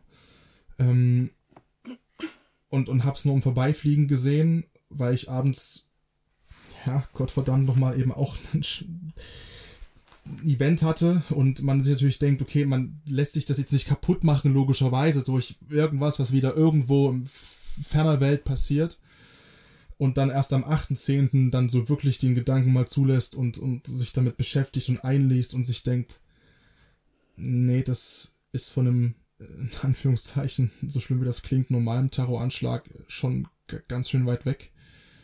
Ähm, was hast du gemacht, als du so wieder halbwegs dann diese erste Welle überwunden hattest? Das Problem war, man hat die Welle gar nicht überwunden. Also, ich glaube, die ersten vier, fünf Tage, also genau, ich kann einmal kurz weitermachen ähm, äh, und nochmal über was anderes kurz sprechen. Ähm, praktisch am Abend vom 7. Ähm, habe ich mich dann entschlossen, weil ich einfach so Angst hatte vor den Terroristen, weil man wusste nicht, wie viele es exakt sind, ob die vielleicht auch nach Tel Aviv kommen. Und ich hatte wirklich große Angst, also vor allem wegen den Terroristen ähm, dass ich mir gesagt habe, okay, ich muss irgendwo hin, in irgendeine Wohnung, wo es einen Mamat gibt, diesen Schutzbunker. Und ja, habe dann mich mit meinen Freunden zusammengeschlossen ähm, und genau bin zu meinen Freunden dann abends mit dem Taxi gefahren. Die haben auch gesagt, du bist verrückt, dass du jetzt ins Taxi steigst, aber ich hatte einfach so große Angst. Und genau, wir waren dann zusammen zu fünft, plus Annie, plus mein Hund, ähm, in einem Zimmer. Und praktisch, also mein, meine Freunde hatten keinen Schutzraum, ähm, sondern die Nachbarin, also eine Etage weiter unten. Also bei jedem Alarm sind wir immer in die andere Wohnung von der Nachbarin gegangen, äh, ja, dass wir halt in den Schutzraum gehen können. Und Wie groß ist so ein. so ein ist nicht groß, vielleicht so fünf, sechs Quadratmeter. Okay. Also es ist relativ klein. In der Abstellkammer so ungefähr. Manche machen, stellen da irgendwie ein Gästebett rein oder so oder ähm, ja. Boah, falls es mal länger. Solche, solche Sachen, ja. Auf jeden Fall, ja, und man, also, man hat irgendwie die ganze Zeit gewartet, dass der Schock nachlässt, dass es irgendwie, dass irgendwas passiert. Aber es wurde immer schlimmer. Minute zu Minute, die vergingen, wurde einfach, also es wurde ja auch immer mehr bekannt, man hat immer mehr Videos und Fotos gesehen. Auch Videos und Fotos, die natürlich es nicht geschafft Die- haben zu uns in die Presse, Nee, die die vorher aussortiert werden, weil du die nicht zeigen kannst. Ja. Die kommen Die natürlich bei, zensiert wurden. Genau. Ähm, Ja. Wobei selbst da muss ich sagen, kurzer Einschub, der irrelevant ist, aber fand ich krass, ähm, weil ich natürlich auch im, für, unter anderem für den öffentlich-rechtlichen Apparat arbeite und natürlich gibt es da auch gewisse Regularien und auch natürlich gewisse. Du, du musst auch Kinder schützen in Deutschland, die das nicht sehen müssen Ja, ähm, unzensiert. Ähm, ich habe es tatsächlich so empfunden, dass äh, ich habe einen, einen, einen Nachrichtenbeitrag vor Augen von der Tagesschau, ähm, wo, wo Baerbock Krisensitzung dann da saß und äh, auch sie vor Ort war und, und Videos und Bilder gezeigt bekommen hat, eben auch von den äh, Terroristen teilweise, die das ja auch mitgefilmt haben, ja. ne, um, damit es eben Leute sehen, damit die Welt das mitgefilmt sieht haben. Ähm, die im Hintergrund auch unzensiert liefen im deutschen Fernsehen, wo ich dachte, krass, äh, ich finde es im Rahmen des Kontextes gut, weil es nichts zu beschönigen gibt. Und ähm, das eigentlich mit der Hoffnung verknüpft, dass die Meinung sehr eindeutig ist, wer hier Opfer und wer Täter ist, in diesem Kontext. Ähm, dem ist nicht so in dem Land, das wissen wir ja beide, ähm, dass hier auch viel verdreht wird und viel Schmerz, der seit Jahrzehnten sich auf beiden Seiten oder bei so vielen Menschen aufstaut, um jetzt nicht in Seiten zu teilen, ähm, der sich jetzt so vehement entlädt und es super schwer ist, inzwischen überhaupt noch nachvollziehbar irgendwie rational mit dem Thema umzugehen und wirklich auch Quellen eben bewerten zu können. Aber nur der kurze Einschub, ähm, also ihr seid immer dann zu der Nachbarin quasi gegangen? Genau, sind immer in den Schutzraum und ja, währenddessen haben wir eigentlich, wir saßen eigentlich alle auf den, also wir hatten nur ein Bett, wir saßen alle zusammen auf diesem einen Bett zum Schluss haben wir Kissen auf den Boden gelegt, dass noch zwei auf dem Boden unten schlafen können, auf den Kissen. Weil wir natürlich zu fünf waren. So. Und das ist eine winzige, ein winziges Zimmer gewesen, äh, die Wohnung von, also von meinem Also ihr wart da jetzt nicht nur eine Minute drin, sondern das war auch schon. Ihr habt wir haben da zusammen gewohnt, die ganzen zwölf Tage. In diesem einen Raum. Waren alle zusammen und sind eigentlich nur zwischen Wohnung und Schutzbunker und Wohnung und Schutzbunker gewechselt. Und ich bin manchmal noch fünf Minuten kurz mit Annie dreimal am Tag runter. Weil, klar, Logisch, muss sie, ja. Weil, muss sie. Ähm, ja, und wir saßen eigentlich nur auf dem Bett und haben alle bitterlich geweint den ganzen Tag. Und dann hat man wieder aufgehört. Und also, ich weiß, es war so viel Schmerz in einem. Und dann, wir haben praktisch permanent Nachrichten geschaut, weil wir einfach wissen wollten natürlich, was ist los, was passiert gerade, wie geht's weiter. Und die Zahl der Toten ist stündlich, minütlich äh, gestiegen. Es wurden immer, immer mehr und dann wurde bekannt, dass ganz viele ähm, eben gekidnappt wurden. Dann sind wieder neue Videos aufgetaucht, wo Kinder abgeschlachtet wurden, wo Malbücher noch offen auf dem Boden lagen, in Häusern, Blut überschmiert. Und da wird einem schon anders. Und ähm, also man, man hat sich eigentlich permanent gefühlt, als wenn man in einem Albtraum drin ist und man also hat die ganze Zeit irgendwie so schnipsen wollen in der Hoffnung, man wacht auf. Aber es ist nicht passiert. Ab wann habt ihr dann das erste Mal gewusst oder erfahren, ähm, wer dafür verantwortlich ist? Also, äh, dass es die Hamas ist oder war das euch irgendwie relativ, schon klar? Relativ schnell. Also, als es hieß eben, dass Terroristen von Gaza infiltriert sind äh, nach Israel, wussten eigentlich die meisten. Also, das haben wir relativ schnell rausgefunden. Aber dass es sich um diese Dimension von Terroristen mhm. handelt, das wussten wir nicht. Wir dachten am Anfang, vielleicht sind es ein paar. Und als dann bekannt wurde, dass es eben nicht nur ein paar sind, sondern viele, viele, viele Terroristen, da ja, da hatte man dann eben extrem Angst. Also, und weil man eben auch nicht wusste, wo sie sind und wie viele es wirklich sind. Und wie gesagt, es hätte ja auch sein können, dass sie nach Tel Aviv also sich durchringen können. Und ich hatte so Angst, als ich mit Annie runtergegangen bin zum Gassi gehen. Ich bin fünf Minuten vor die Haustür und habe gebetet, dass sie einfach da schnell hinpullert, dass ich wieder mit ihr hochrennen kann. Wie war, wie war die Straßensituation? Was, wie wie, wie ja. ist Tel Aviv seit drei Wochen?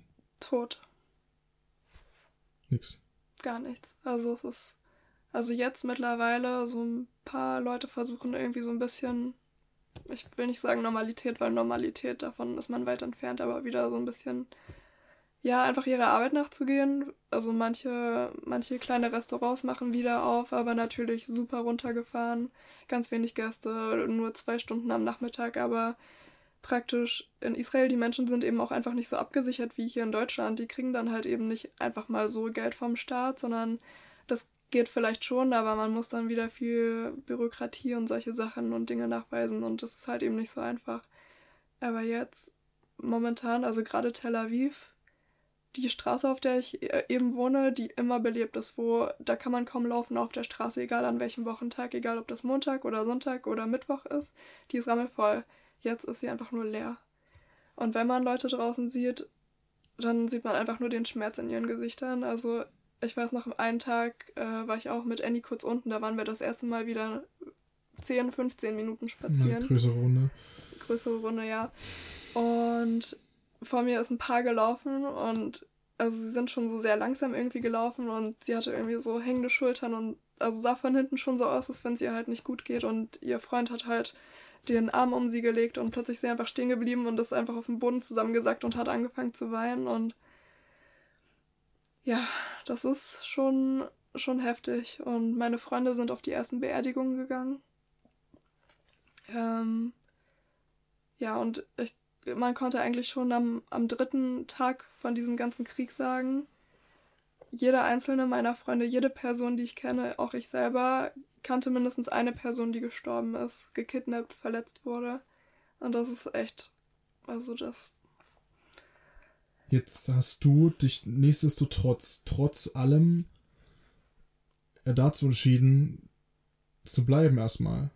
Und dass du, dass du hier bist, haben wir vor allem deiner Familie zu verdanken in dem Sinne, die, wie ich finde, klar, vollkommen richtigerweise natürlich dann gebittet und gebettelt hat, dass doch bitte die Tochter nach Hause kommt. Äh, wobei du ja eigentlich nicht wolltest. Ähm, woher kam denn dann trotzdem die Entscheidung? Wir hatten also am 7. und dann waren, glaube ich, die, die letzten Ryanair-Flüge nach Linie waren nach Memmingen äh, am Montag, dann haben die aufgehört zu fliegen, dann hat die Lufthansa und, und Bundeswehr noch Leute ausgeflogen und das wäre ja für dich auch theoretisch die, die Möglichkeit gewesen, dich, dich zu melden oder, oder, wurdest, oder wurdest du kontaktiert von deutscher Seite? Wie?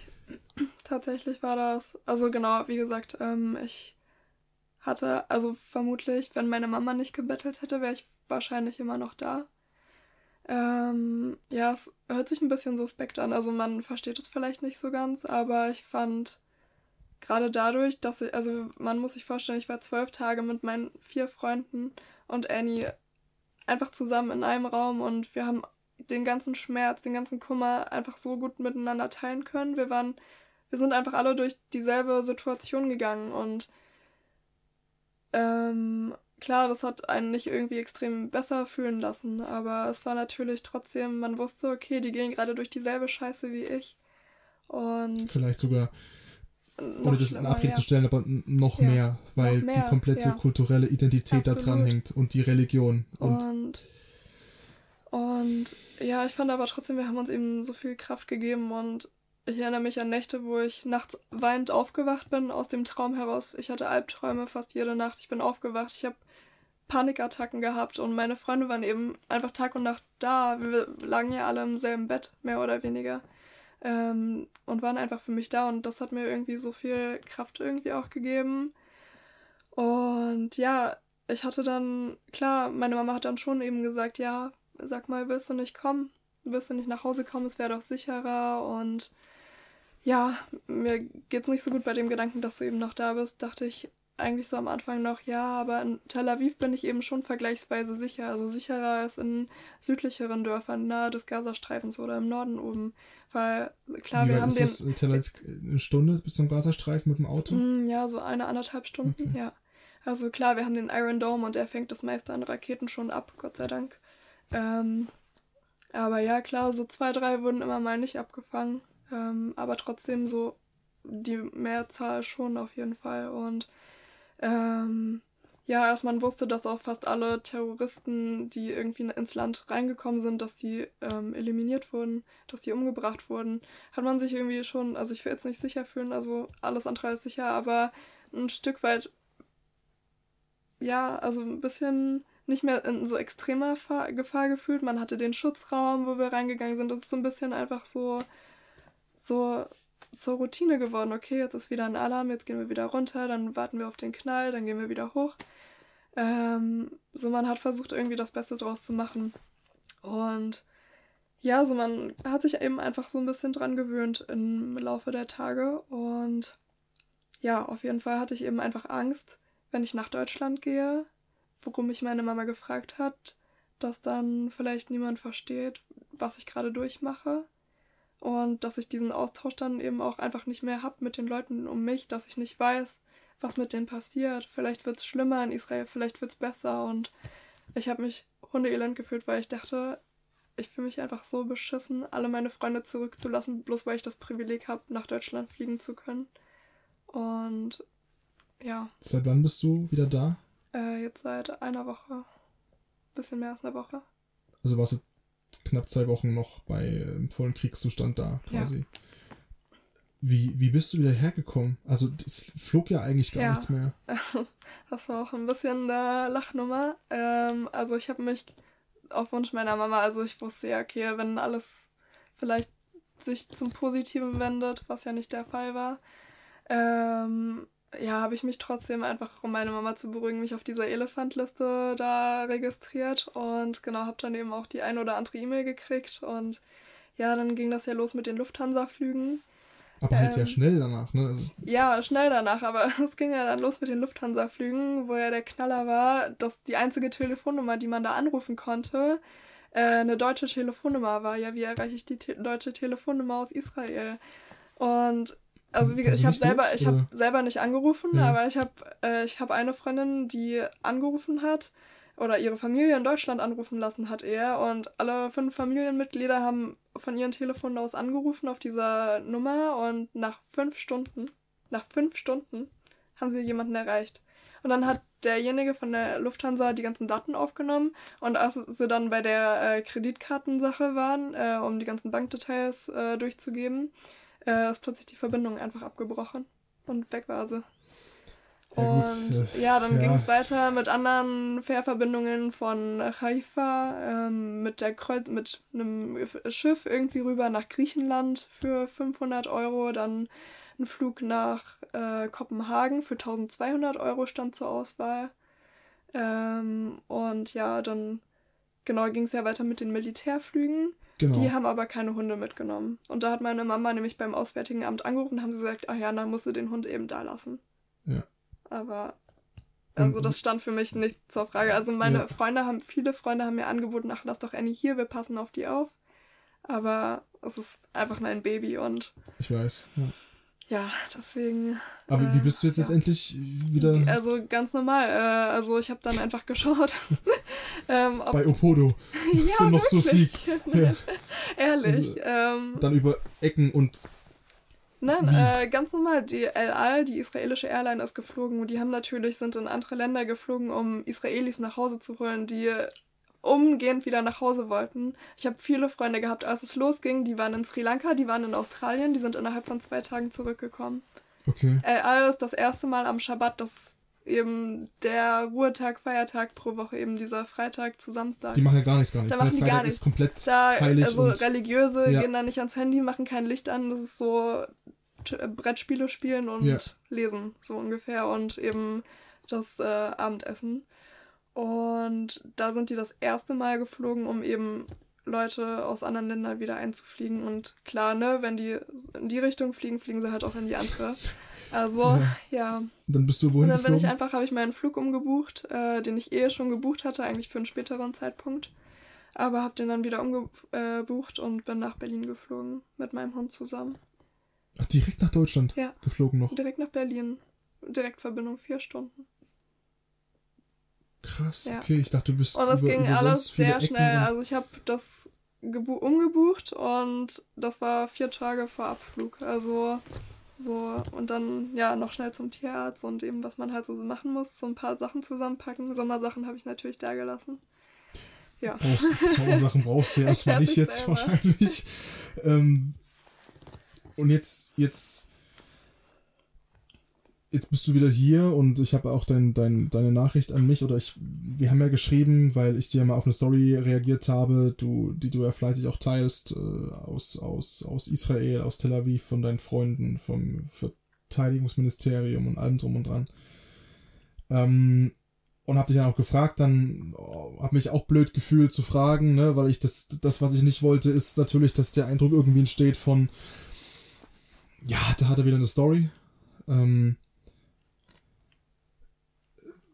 die Stimmen wird es geben, klar, aber ich wollte halt, weil ich auch gemerkt habe, so natürlich wie du auch, das hast du es mir auch gesagt, wie du natürlich auch leidest unter den Einflüssen, die du hast in deiner deutschen Community und in dem, was du auch ähm, mitbekommst. Ähm, wie gesagt, wir haben es am Anfang gesagt, ich habe es am Anfang vorgelesen, ähm, es ist deine Geschichte und es geht um das, was du erlebt hast, was nicht in Abrede stellt, dass Bilder, die uns erreichen, von der anderen Seite inzwischen genauso sind. Ähm, ich habe eins vor Augen, wo ein, wo ein, wo ein Vater mit, mit zwei Plastebeuteln äh, so ein weißes Lazarettzelt rennt im Gazastreifen und dann eben da nur ein Kinderarm rausschaut und die letzten Reste wohl seines Kindes oder seiner Kinder, wie es in der Bildunterschrift stand, ohne Gewehr, dass es so ist. Aber einfach das Bild zu sehen, ähm, auf beiden Seiten ist es ist unglaublich und unfassbar und es ist nicht aufwiegbar. Ja, du leidest, aber die anderen auch. Das macht aber dein eigenes Leid und das Leid von ja. den Menschen auf beiden Seiten nicht irrelevanter oder egaler oder rechtfertigt das in irgendeiner Art und Weise. Ähm, du hast natürlich auch deutsche Quellen gehabt, du hast deutsche Posts auch gesehen, du hast dich mit Leuten auseinandersetzen müssen. Ähm, als du noch in Israel vor Ort warst, was hast du denn von von Deutschland mitbekommen dann nach ein paar Tagen? Oder was wurde dir auch von Freundinnen gesagt? Wie war die Nachrichtenlage in deine Richtung, als Leute wussten, fuck, Amy ist ja immer noch da? Hast du das an dich rangelassen, wie in Deutschland der, der, dieser Anschlag wahrgenommen wurde? Mm, tatsächlich muss ich sagen, war ich die ersten zwei, drei Tage schockiert, enttäuscht. Ich weiß nicht, wie ich es richtig sagen soll, weil man gar nichts gehört hat. Es war einfach Stille. Also ich habe so viele Videos und was auch immer zum Beispiel auf Instagram gesehen. Also halt von Leuten aus Israel, aber von Deutschland, von Europa, aus anderen Ländern, aus der USA hat man nichts gehört. So, es hat sich niemand geäußert zu gar nichts. Und man dachte sich, ja, erzählen die überhaupt nichts in Deutschland? Und äh, was Hamas, die Terrororganisation, was die gemacht haben. Und das war das größte Massaker seit dem Holocaust an Juden. Und niemand hat sich geäußert. Alle waren still. Also das, und, das muss ich, ja. das ist natürlich die Wahrnehmung. Äh, ja. Ist, verstehe ich komplett. Ja. Ähm, es ist, wurde sich geäußert am gleichen Tag, äh, sofort natürlich. Aber ich bin bei dir, dass das sicherlich vom Empfinden her nicht viel ist, wenn Beileidsbekundungen kommen. Ja. Und, und es zwei, drei Tage vielleicht dann dauert, auch in deiner Wahrnehmung oder wie es halt dann faktisch war, bis dann mal jemand sagt, okay, irgendwie ist das genau wie du es gesagt hast. Mhm. Ähm, das größte Verbrechen am jüdischen Volk seitdem. Ähm, vielleicht müssen wir dann doch mal was machen und mal doch mal runterfliegen und ja. ähm, mal uns das mal vor Ort anschauen. So, ja. ähm, das war schon Debatte und das war auch schon Thema. Ähm, aber ich kann es komplett nachvollziehen. Ich habe mir auch, ich habe mich auch schwer getan, muss ich sagen, dir zu schreiben, weil ich dann so in Gedanken war, ja, ich würde dir halt, also, was schreibe ich dir jetzt? Ja. Schreibe ich dir jetzt, hey du Arme? Also ich kann dir sagen, ich habe ähm, und Leute, die das die dabei waren, können es bestätigen. Bevor ich dich angeschrieben habe, habe ich da schon ein paar Tage davon kannst du nichts, um Gottes Willen, aber schon drüber gesprochen und ich habe es auch auf Arbeit gemerkt, weil mich das super krass beschäftigt hat. Und es ist jetzt nicht so, dass wir beste Freunde sind oder davor waren, aber wir kannten uns schon ein paar Jährchen so. Und einfach dieses Wissen zu haben, dass da gerade jemand unten ist, den du kennst, hat mich schon, hat mich schon echt ja. beschäftigt so. Ähm, aber klar, dann haben die Worte gefehlt. Was, ja. was schreibst du dir denn in dem Moment? Ne? Ja. Ähm, und, und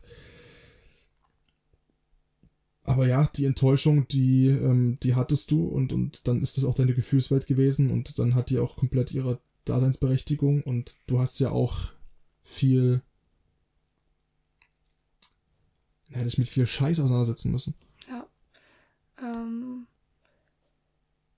auf jeden Fall, ähm, ja, wie gesagt, ich war einfach nur schockiert und klar, dann hat man irgendwie schon mitgekriegt, okay, die zeigen doch was in den Nachrichten und berichten doch und also eben auch ein Stück weit so, wie es ist, aber es wird eben auch sehr viel ausgespart, sehr viele Details weggelassen, natürlich kaum Videos, Fotos gezeigt, die vielleicht der eine oder andere hätte sehen müssen, meiner Meinung nach.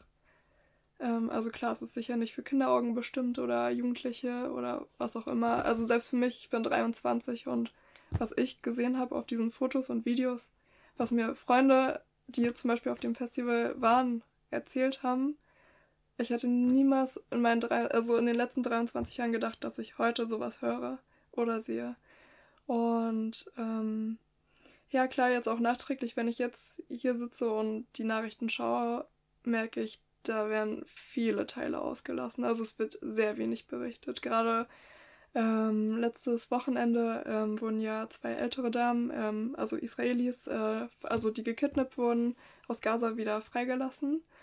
Und ähm, ja, praktisch wurde eine Sequenz von dem Interview eingeblendet hier in den Nachrichten, wo die gesagt haben, ja, die Terroristen haben uns sehr gut behandelt und ja, mir geht's gut. Und das war's. Und dann dachte ich so, keine Ahnung. Also ich wusste gar nicht, was ich so dazu sagen soll. Und dann habe ich die israelischen Nachrichten angeschaut. Und ähm, da war dann plötzlich ein, das gleiche Interview mit diesem Teil, den sie hier gezeigt haben, aber in ganzer Länge. Und die Sequenz, die sie vorher gesagt haben, die, die sie nachher gesagt haben, wurde nicht eingeblendet in, in Deutschland. Und das war dann, äh, ja, wir wurden gekidnappt auf brutalste Weise. Die haben die Oma auf den Bauch, hinten auf dem Roller hingelegt, der Kopf auf der einen Seite, die Beine auf der anderen, haben die durch Gaza geschliffen.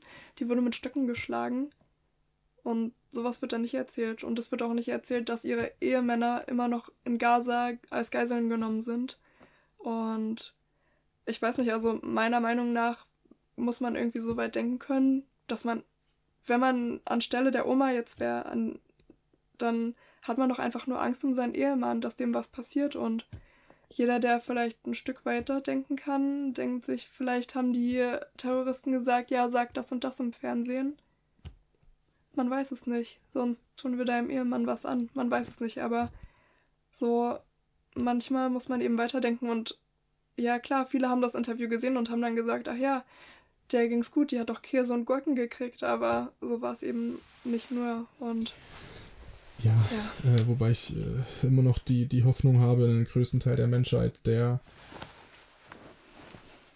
der sowas unabhängig davon, welches Medium das ausstrahlt, über welche Länge immer in der Lage ist, kritisch zu hinterfragen. So, ähm, weil wir gerade eben heute natürlich auch in der, wir haben es vorhin angesprochen, in der Welt leben, wo so ein Krieg geführt wird auf ganz viele Ebenen, fast mehr online als auf dem Schlachtfeld inzwischen. Ähm, was es so schlimm macht, weil mir so, das ist jetzt ganz ehrlich, ich, wenn du die Hamas da rausbekommst aus ihren Löchern im wahrsten Sinne des Wortes, die Ideologie ist ja nicht nur dort. So, und mir fehlt ich, ich würde jetzt nie sagen, ich gebe auf die Hoffnung, aber mir fehlt jegliche Kreativität und Idee, wie sich das zu meinen Lebzeiten noch irgendwie klären soll oder ja. verändern soll. Und das ist eigentlich traurig so, dass also man, man kann gar nicht Menschen dazu sagen, es sind eigentlich Monster, die Terroristen und dass jemand zu sowas in der Lage ist, sowas zu machen und wie gesagt, also ich habe viel mit meinen Freunden gesprochen, auch Freunde, die auf dem Festival waren. Ich habe einen Freund, der hat zwei Stunden das Festivalgelände verlassen, bevor es losging. Der hatte tausend Engel, aber ich habe eben auch von Freunden gehört, die ihre Schwester verloren haben oder die selber eben da waren und die lagen in, in einem Schutzraum drin. 40 Leute in diesem kleinen Raum und die Terroristen haben einfach wild reingeschossen. Und als ob das nicht schon schlimm genug wäre, als ob die nicht schon genug Leute getroffen haben, haben sie noch eine Granate reingeworfen. Und meine Freundin lag da drin sechs Stunden und hat sich mit Blut von anderen, von ihren Freunden vollgeschmiert. Ähm, einfach, falls nochmal jemand reinkommt, dass sie denken, sie ist immer noch, also sie ist tot, sie lebt nicht. Und die haben ihre letzten Nachrichten an ihre Familien rausgeschickt, wenn sie noch ein Handy hatten. Und also, ja, es ist so viel passiert, gerade auf diesem Festivalgelände und so unmenschliche Taten gegenüber Kindern, gegenüber Jugendlichen, Leuten in unserem Alter, Älteren. Und das sind einfach nur Monster. Und in dem Wissen, in dem man ist, dass es solche Kreaturen auf der Welt gibt, das ist angsteinflößend und die sind eben nicht nur dort, die sind halt eben auch in anderen Ländern. Und mein Problem ist, dass ich glaube, dass, dass die Taten so monströs sind, aber die, die, die Menschen eben nicht alle. Und das ist eher das, was mich so kürre macht. Weil das nur eine, eine Ideologie ist, die ja. Menschen, die auch Vater haben, Mutter haben, Schwestern, Familie, die zu denen auch eine unglaubliche Bindung haben und da einfach nur Sohnemann sind. Am nächsten Tag aufstehen und sagen, so und heute ist Tag.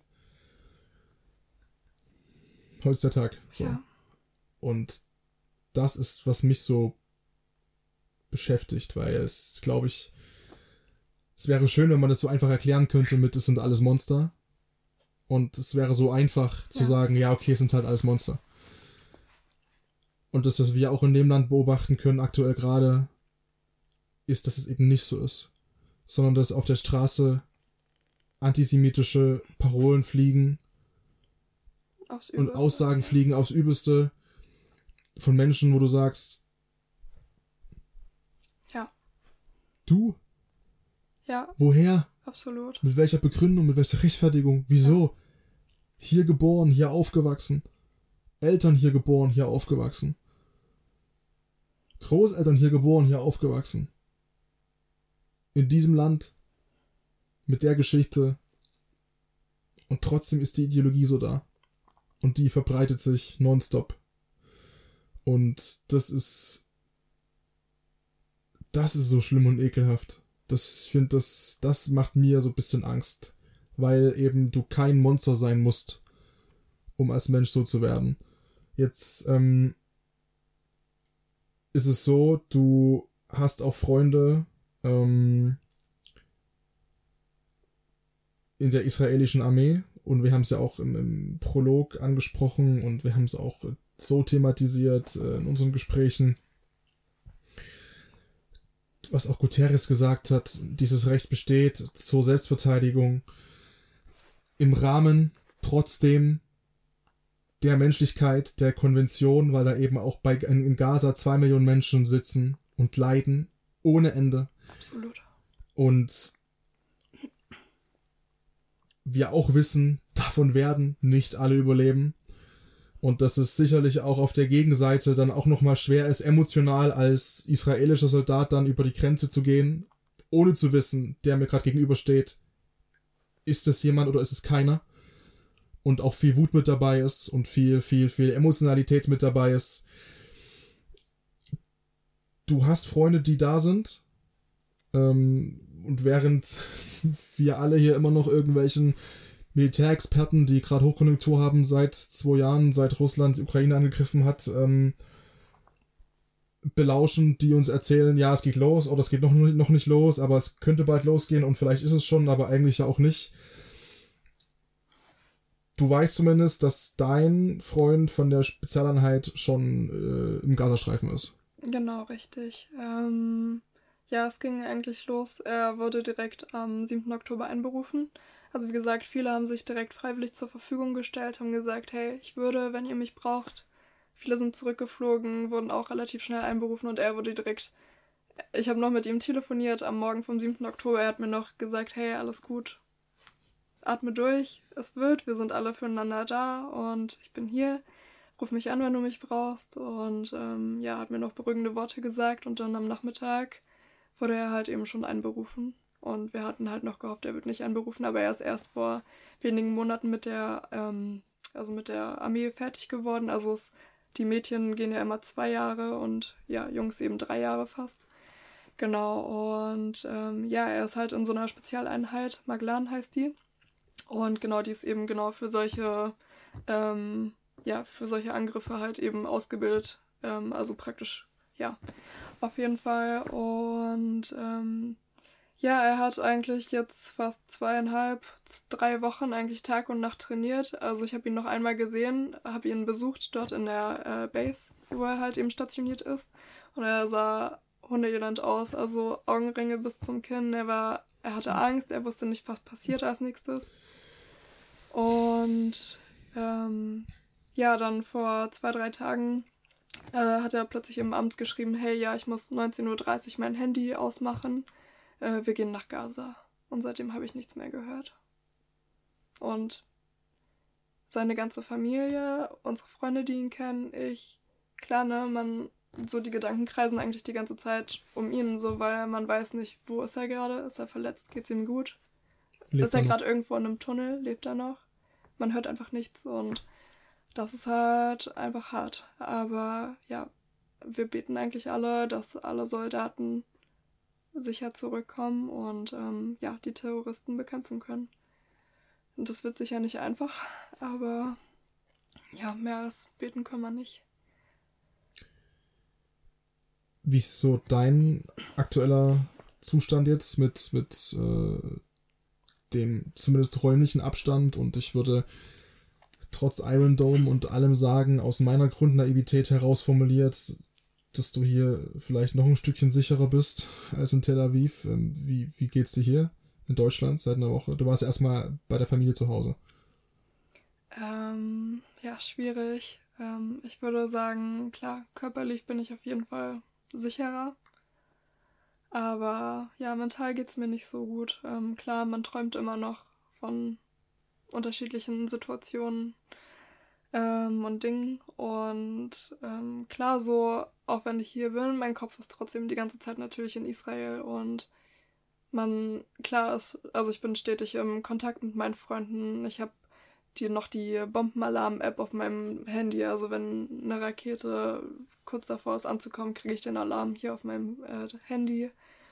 Und Schon passiert in Deutschland seitdem? Ja. ja. Jeden Tag. Und ähm, ja, auf jeden Fall ist nicht so leicht. Also weil man eben nicht weiß, wie ist es gerade. Also klar, man kriegt es ja von seinen Freunden erzählt, aber ja, auf jeden Fall, ähm, ja, das auf der einen Seite und auf der anderen Seite ist es aber auch schwierig, weil man eben halt so diese ganze antisemitische Seite, rassistische Seite einfach mitkriegt. So viele Leute, die sich äußern, die also so viel schreckliche Dinge sagen. Und was mich dann halt eben einfach verletzt, weil ich weiß, dass es nicht so ist. Und ähm, ich kann verstehen, dass manche Leute sagen äh, oder denken, ja, äh, eben die ganze, ja, die israelische Armee, die bombt hier einfach nur drauf los. Aber viele Menschen, es ist ein sehr komplexes Thema, aber praktisch, ich spreche jetzt für Israel und ich weiß, dass es. Keiner meiner Freunde, niemanden, den ich kenne in Israel, würde sich in einem Satz, auch jetzt nicht, irgendwie negativ gegen die Zivilbevölkerung in Palästina äußern. Nicht einer. Alle äußern sich nur negativ gegen Hamas und alle haben nur das eine selbe Ziel. Sie wollen Hamas bekämpfen. Und ähm, mir ist bewusst, viele schreien gerade nach Waffenruhe, weil klar, wie du auch gesagt hast, man sieht natürlich schreckliche Bilder von Gaza. Das geht mir unglaublich nah. Mich also es ist schrecklich, wenn das israelische Kinder sind, es sind schrecklich, wenn das palästinensische Kinder sind, da nimmt sich nichts. Ähm, und ja, da verdreht sich mein Herz. Also das, da ist meine Brust ganz schwer, egal ja, woher das Kind kommt oder der Mensch, ähm, wenn er halt unschuldig ist. Und ähm, ja, viele schreien gerade nach Waffenruhe, aber viele verstehen eben einfach, also ich verstehe das ein Stück weit in der deutschen Naivität wenn man hier wieder sitzt, denkt man, das ist so einfach. Aber es gab eben diese Waffenruhe schon so oft, schon so viele Male. Es wurde so viele Male schon eine Waffen, ähm, ein Waffenstillstand eben beschlossen. Und er wurde immer wieder, jedes einzelne Mal von Hamas gebrochen. Jedes einzelne Mal. Und klar, jetzt ist man irgendwo, gerade nach diesem Verbrechen, ist Israel eben einfach in der Situation, dass sie sagen, okay, das war jetzt einmal zu viel und ein großes Mal zu viel. Und jetzt müssen wir Hamas eliminieren. Und ähm, ja, auf jeden Fall, ja, dieser Waffenstillstand würde einfach eben nur für Hamas gut sein. Die könnten Waffen nachrüsten und die würden den wiederbrechen und vielleicht dann nicht in einem oder in zwei Monaten, aber vielleicht in fünf Monaten wieder. Und dann würde das Ganze wieder von vorne losgehen. Und wenn Israel vorhätte, die ganze palästinensische Bevölkerung auszurotten, dann hätten die keine Flug, äh, also Flugblätter verteilt. Millionen von Flugblättern wurden also abgeworfen über Gaza. Es wurde mehrfach dazu aufgerufen, dass sie sich in Sicherheit begeben sollen, runter äh, in andere Teile von Gaza in Sicherheit gehen. Wobei das auch Und, einfacher gesagt ist als getan. Ja, es also, ist einfacher gesagt als getan, aber. Wohin? Also, das, ja, es ist klein. Köln. Ja. Es so. ist winzig, ja. Und, und dass Ägypten dann auch nicht sagt, ja, wir machen mal das Tor jetzt hier auf ja, und das unkontrollierte eben, Art und Weise. Und das ist eben das nächste, was und, mich so verärgert. Warum macht Ägypten das Tor nicht auf? So, also. ja, kann man sich auch wieder streiten. Ägypten ist so ein großes ja, Land vergleichsweise zu Israel. Sicher, du ja. kannst dich über alles und das ist natürlich genau Eben. das, weil wir müssen auch gar nicht anfangen damit. Das ist auch nicht unsere Aufgabe hier. Aber natürlich ist das so vielschichtig und ähm, auch einfach gesagt mit, ja, geht doch bitte mal alle vom Norden in den Süden vom Gazastreifen, weil äh, so, und das ist deswegen das ist jetzt keine, kein, kein Gespräch, was eine Lösung hervorbringt. Ja. Ähm, das kann man auch nicht verlangen. Ähm, ich glaube letztendlich, dass kann man jetzt auch pessimistisch sehen und auslegen ja. wollen, ja, aber ich, das wird, ich glaube, wir haben noch im entferntesten nicht alles erlebt in dem, in dem Krieg und ich glaube, das wird noch, ja. ich glaube, das wird noch richtig eklig. Ja. Und ich glaube, damit meine ich, dass das, das, was wir bisher gesehen haben und du erleben musstest, ich glaube, das toppt sich noch ein bisschen. Das ist meine, das ist jetzt keine Happy Flower Power Aussage hier äh, mit, hey, wir hören meine Podcast-Folge mal positiv auf. Das ist einfach meine ehrliche Einschätzung, weil mir fehlt ein bisschen die, die Fantasie, wie sich das. Das lässt sich, das lässt sich nur klären, wenn der eine oder der andere in dem Fall. Ist meine komplett ja. laienhafte Einschätzung und ein Grundgefühl. Keine faktische Belegbarkeit dieser Aussage, aber mein Gefühl ist, einer muss jetzt komplett. So. Und welche Seite das ist, ist für mich auch klar. Welche Seite gewinnt am Ende. Und der Preis wird unaussprechlich. Ja. Ähm, ich würde jetzt so langsam mich bedanken bei dir. Bei mir ist es trotzdem so, dass wir wieder mal halbwegs äh, zurückkommen zur, zu einer gewissen Ordnung und Struktur, die ich ja sonst normalerweise ja. habe. Ähm, du kannst. Also mein Gast hat immer das letzte Wort. Und ich sage nur Danke für die, für die Zeit, für die Offenheit, für die Ehrlichkeit. Wir könnten uns noch dumm und hässlich reden hier und, und über all das ja. sprechen und über so viele Inhalte von Bildern und Videos, die du gesehen hast, die du erleben musstest, die du gesagt bekommen hast. Kannst du auch gern tun.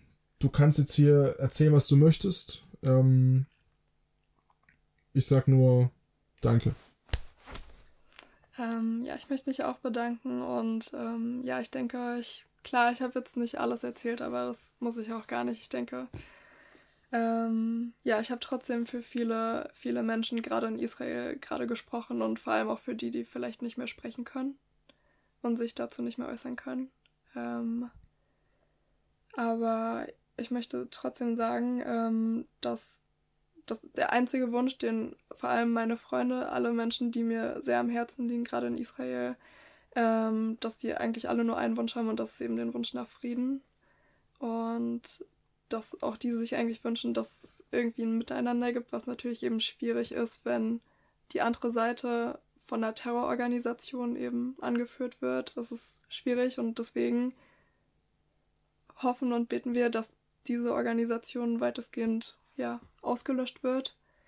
Ähm, ja, aber ich wünsche mir und ja, ebenso viele andere Menschen eben einfach Frieden für die Kinder, für die Zivilisten auf beiden Seiten. Und ähm, ja, auch wenn natürlich Freunde von mir gestorben sind, umgebracht wurden auf übelste Art und Weisen, ähm, verspüre ich keinen Hass gegen die Zivilbevölkerung in Palästina und das ist auch wichtig, dass man das abgrenzt, meiner Meinung nach. Ähm, weil Unschuldige gibt es auf beiden Seiten und wer der, ja, der Verursacher für das Ganze ist, sollte klar sein. Und es sollte auch klar sein, dass man sich gegen den aussprechen sollte. Und das machen leider aktuell viel zu wenige.